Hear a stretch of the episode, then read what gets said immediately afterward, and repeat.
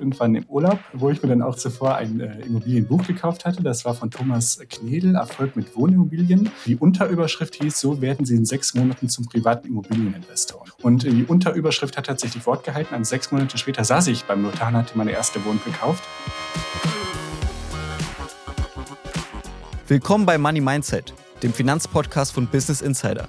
Hier spreche ich mit meinen Gästen jede Woche darüber, wie sie zu ihrem Vermögen gekommen sind, was sie mit ihrem Geld machen und was ihr euch von ihnen abschauen könnt.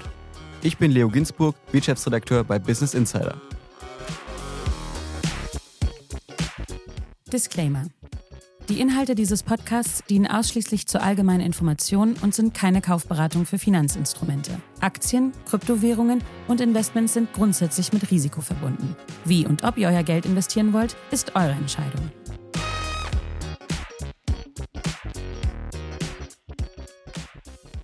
Heute zu Gast ist bei mir Ricardo Tunissen.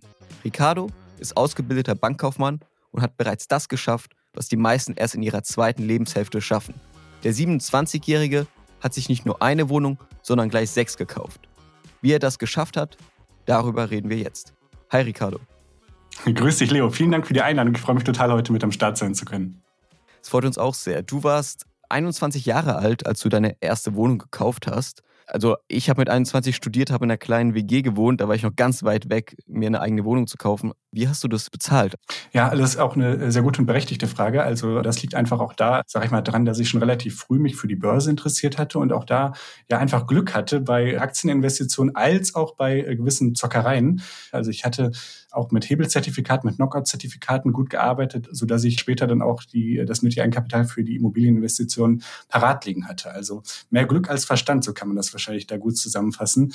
Hab mir dann aber auch im Nachgang gut die Finger verbrannt und seither äh, halte ich komplett Abstand von solchen Zocks und investiere ich komplett solide und konservativ, weil ich dort äh, meine persönliche Risikotoleranz erfahren habe. Das heißt, du hast am Anfang mit bisschen Glück gute Summe Eigenkapital erwirtschaftet und konntest dir so die erste Wohnung äh, finanzieren. Und die anderen Wohnungen, wie war das, dass sie danach der Kredit darauf aufgebaut ist, auf den früheren Wohnungen oder wie kann man sich das vorstellen? Genau, also sowohl natürlich diese Spekulation an der Börse hat das Ganze ermöglicht, als auch natürlich, dass die Immobilien alle einen positiven Cashflow hatten, hat sich ja auch das Ansparen von weiterem Eigenkapital deutlich beschleunigt für die Zukunft und so hat das ja dann ganz gut funktioniert. Deine sechs Wohnungen, wie, wie wert sind sie alle zusammen? Also ich habe damals ungefähr 400.000 Euro bezahlt. Was das heute wert ist, kann man immer ja nur so ungefähr schätzen. Also ich vermute mal vielleicht, dass wir da eine Wertsteigerung haben von vielleicht 150.000, 200.000. Äh, aber das sind natürlich alles mal so Schätzungen. Wirklich erfahren tut's man natürlich das Ganze erst, wenn man irgendwann sagt, ich verkaufe die Wohnungen. Aber bezahlt habe ich damals ungefähr 400.000 für alles zusammen. 400.000 alles zusammen und wie viel Eigenkapital? Also wie viel Geld hast du wirklich selber bezahlen müssen? Ja, also es waren schon so um die 80 bis 90.000 Euro. Und dann natürlich auch noch, wenn mal irgendwelche Reparaturen anstanden, ähm, dann habe ich das auch vielleicht mit befreundeten Handwerkern gemacht, die da auch nochmal einen guten Freundschaftspreis gemacht hatten. Aber ja, genau so hat sich das Ganze gestaltet. Wenn du eine Immobilie kaufen willst, auf was achtest du da? Was, was sind so die wichtigen Sachen? Ja, zum einen ist natürlich der Standort extrem wichtig. Also ich, ähm, wenn ich mich auf einen bestimmten Ort, auf eine bestimmte Stadt festgelegt habe, dann überlege ich mir, an welchem Standort innerhalb dieser Stadt möchte ich denn gerne investieren investieren. Und da ist auch so mein Tipp, dass man einfach, wenn man sich für eine Stadt entschieden hat, diesen Namen bei Google eingibt und dann unter Google News einfach mal schaut, welche Artikel werden einem dort eigentlich angezeigt. Also sind das vielleicht eher die Artikel über Einbrüche oder über Kriminalität vor Ort oder steht da halt nichts Schlimmes drin? Und das wäre vielleicht auch so der erste Schritt, den ich da gehen würde. Und zum anderen ist es natürlich extrem wichtig, äh, in welchem Zustand die Wohnung ist ist die Wohnung renovierungsbedürftig? Ist da viel kaputt? Aber natürlich ist es auch extrem wichtig, dass man sich mit den Zahlen, Daten und Fakten als auch mit den Dokumenten der Immobilie vertraut macht. Und deswegen empfehle ich da auch auf jeden Fall immer ähm, ja besonders zwei Dokumente. Und zwar zum einen die Wirtschaftspläne. Und dort kann man entnehmen, welche Kosten äh, monatlich umlagefähig sind. Das heißt, welche Kosten durch die Mieter getragen werden aber auch die Protokolle der Eigentümerversammlung. Da habe ich damals auch ordentlich Glück gehabt, weil ich hatte eine Immobilie gefunden, die sich von den Zahlen äh, gut gerechnet hatte. Und dann hatte ich glücklicherweise mir die letzten drei Protokolle der Eigentümerversammlung zuschicken lassen. Und dort drin stand, dass zukünftig eine ja, große Sonderumlage fällig würde für Reparaturen und auch Instandhaltung. Und das waren auch ähm, Kosten von ungefähr 10.000 Euro zu dem äh, Zeitpunkt. Und äh, das hätte nicht nur die äh, komplette Renditeberechnung zu dem damaligen Zeitpunkt komplett über den Haufen geworfen, sondern natürlich auch mich in den äh, Rücklagen extrem stark getroffen. Das heißt, um richtig zu verstehen, du hast aber die Protokolle gelesen und da gesehen, 10.000 Euro an Kosten kommen auf mich zu. Und das hat ja auch keiner gesagt, dass da irgendwie so Kosten auf dich zukommen. Ja, also es ist immer natürlich wichtig, dass man da unterscheidet. Also was nicht geht, ist, dass man etwas verschweigt, was zukünftig tragend wird. Aber wenn man natürlich als Verkäufer oder als Makler dem Interessenten alle nötigen Unterlagen zur Verfügung stellt, woraus deutlich erkennbar ist, dass diese Kosten kommen, dann habe ich natürlich ja meine Informationspflicht komplett erfüllt als Verkäufer. Und äh, da ist natürlich auch immer so ein bisschen an die, an die Vernunft appelliert, dass man da auf jeden Fall sich genau in die Dokumente einlesen sollte. Und deswegen empfehle ich auch auf jeden Fall diese äh, ja, Protokolle der letzten drei Eigentümerversammlungen. Die kriegt man und wenn man sie nicht kriegt, muss man sie unbedingt anfordern. Ja, das ist auf jeden Fall ein super Tipp, weil ich glaube, jeder wird gern, wenn er eine Wohnung kauft, auf 10.000 Euro Kosten verzichten oder mehr. Ja, mit 21 haben ja wahrscheinlich nicht viele von deinen Freunden auch eine eigene Wohnung. Gab es da irgendwie Reaktionen? Wie fanden es deine Freunde? Äh, tatsächlich ist das ein Thema, was ich im Freundeskreis überhaupt nicht thematisiert hatte. Ähm, also bis heute nicht. Ich habe immer so das Gefühl, dass wenn immer einer in der Gruppe ist, der immer wieder von Finanzen und Geld anfängt, dass das vielleicht dann auch nicht so, so cool äh, ankommt. Also wolltest du auch gar nicht angeben, als du da mit 21 schon den ersten Schlüssel hattest? Nee, ganz im Gegenteil. Also ich hatte das äh, relativ äh, klein gehalten und das war halt für mich ein Thema, was ich ja, weil ich angegangen bin, nicht um das irgendwie auch in der Öffentlichkeit, sage ich mal, groß rauszutratschen, sondern vielmehr, weil wir jetzt ja gerade ja in unserer Generation speziell zu, zu den Leuten hören, die ähm, für ihr eigenes Alter selbst vorsorgen müssen, weil das Thema ja Altersvorsorge, gesetzliche Rente mit Sicherheit in den nächsten Jahren kritisch sein wird. Das heißt, äh, das war für mich dann auch nochmal dieser Ansporn, mich in diesem Thema ja noch weiter reinzulesen und aktiv zu werden, um einfach auch im Alter nicht von der Hand in den Mund leben zu müssen. Das waren so für mich die beiden Antriebe, um damit zu starten. Also deine größte Motivation, die Immobilie zu kaufen, war wirklich als Altersvorsorge gedacht, dass du dann irgendwann später mit 50, 60 ein bisschen entspannter leben kannst, weil du weißt, okay, ich habe eine Immobilie, die mir jeden Monat einen kleinen Betrag überweist. Genau, genau. Also das war auf jeden Fall einer der Hauptgründe und äh, weil es mir halt auch Spaß macht, weil das Thema Immobilien ist natürlich auch sehr, sehr komplex. Also man muss da viele Dinge beachten. Es geht ja nicht nur darum, dass man eine Immobilie raussucht und die kauft und dann läuft alles, sondern das ist ja nicht nur mit vielen Risiken verbunden, sondern natürlich auch mit vielen Aufgaben und auch viel Arbeit. Und ich glaube, wenn man da nicht eine gewisse Leidenschaft für hat, dann wird man damit auch nicht glücklich. Also es ist im Grunde eine coole Sache, wenn man Bock drauf hat. Wie man Kredite bekommt, das hast du ja gelernt in deinem Beruf. Du bist ja ausgebildeter Bankkaufmann.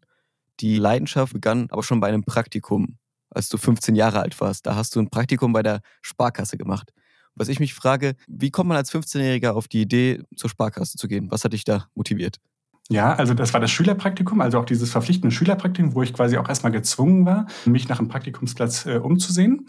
Und dadurch, dass mein Vater auch selber in der Sparkasse gearbeitet hatte, war ich schon früh mit dem äh, ja, Beruf des Bankkaufmanns in Verbindung. Und ähm, deswegen war für mich einfach ja, relativ schnell die Entscheidung klar, ich versuche das einfach auch mal. Und das war tatsächlich ein Glücksgriff. Also das hat mir von Anfang an extrem viel Spaß gemacht. Und äh, ja, da habe ich keine Zeit verstreichen lassen, habe mich direkt beworben und so bin ich dann schlussendlich bei der Volksbank gelandet.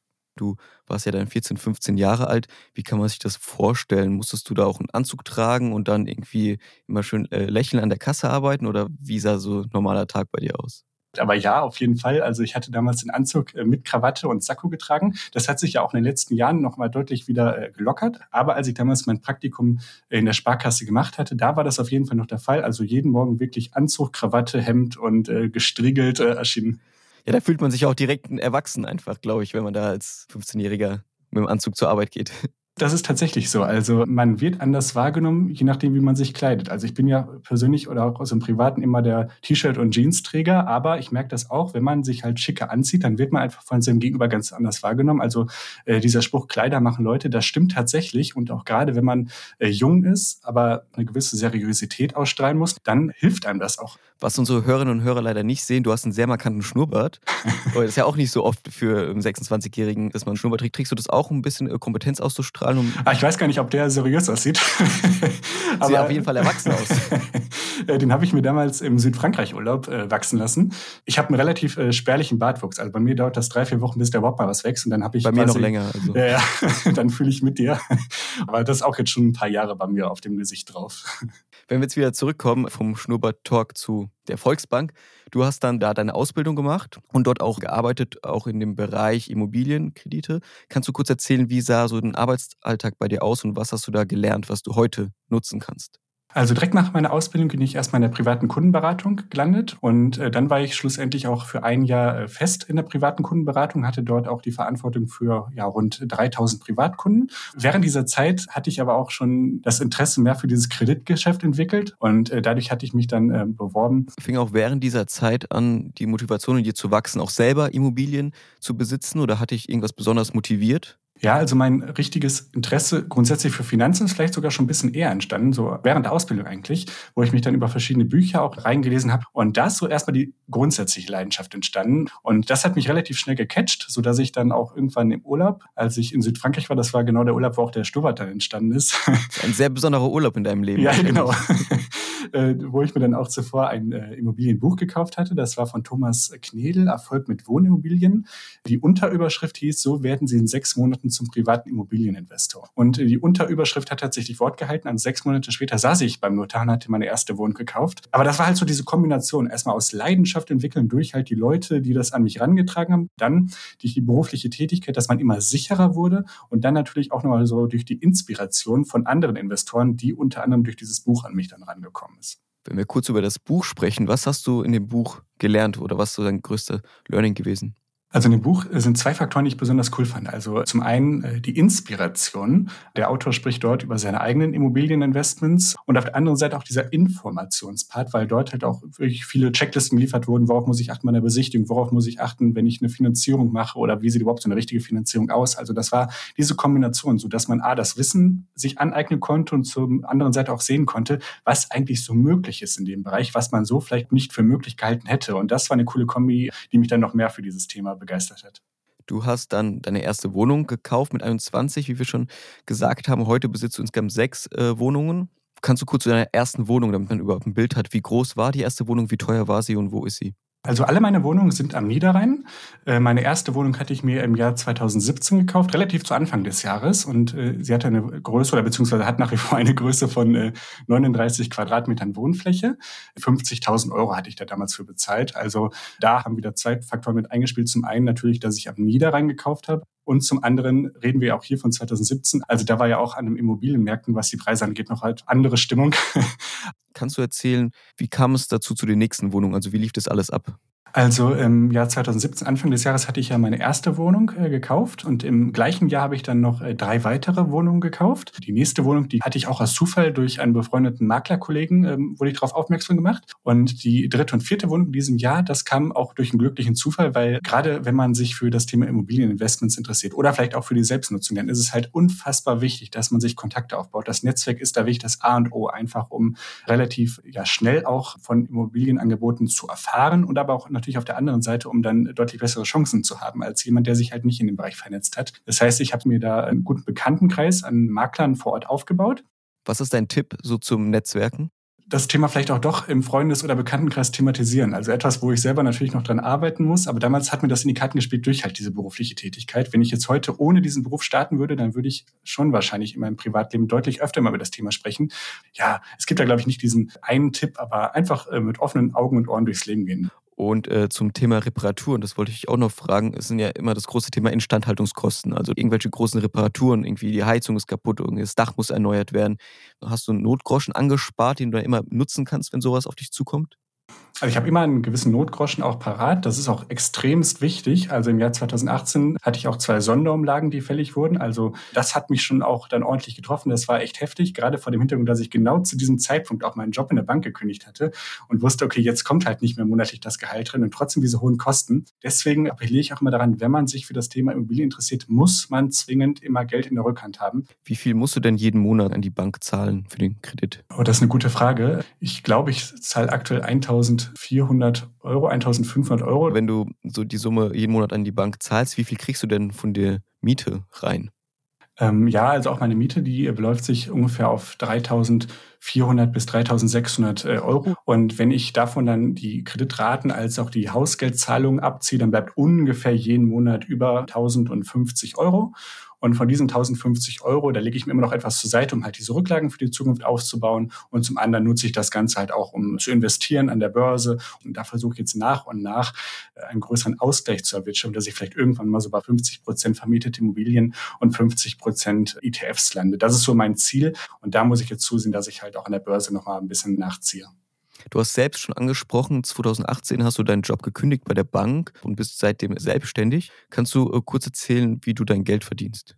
Ja, also ich konnte mir sowieso schon immer gut vorstellen, irgendwann selbstständig zu sein. Und zu dem Zeitpunkt damals hatte ich bereits seit fünf Jahren eine Fernbeziehung. Und deswegen habe ich irgendwann gesagt, ich hänge meinen Job in der Bank an den Nagel und wage quasi äh, den Schritt nach Münster, eine neue Stadt. Und seitdem äh, ja, habe ich mir einen Blog aufgebaut, äh, wo ich halt so mein Know-how veröffentliche. Und zum anderen habe ich einen Instagram-Kanal ins Leben gerufen, wo ich auch den Leuten Tipps und Tricks mit in die Hand gebe. Alles Dinge, die mich persönlich auch interessieren, die mich faszinieren, wo ich glaube, dass es auch andere Menschen interessieren könnte. Und das ist tatsächlich das, was ich so den ganzen Tag über mache. Wie viel verdient man so als Blogger?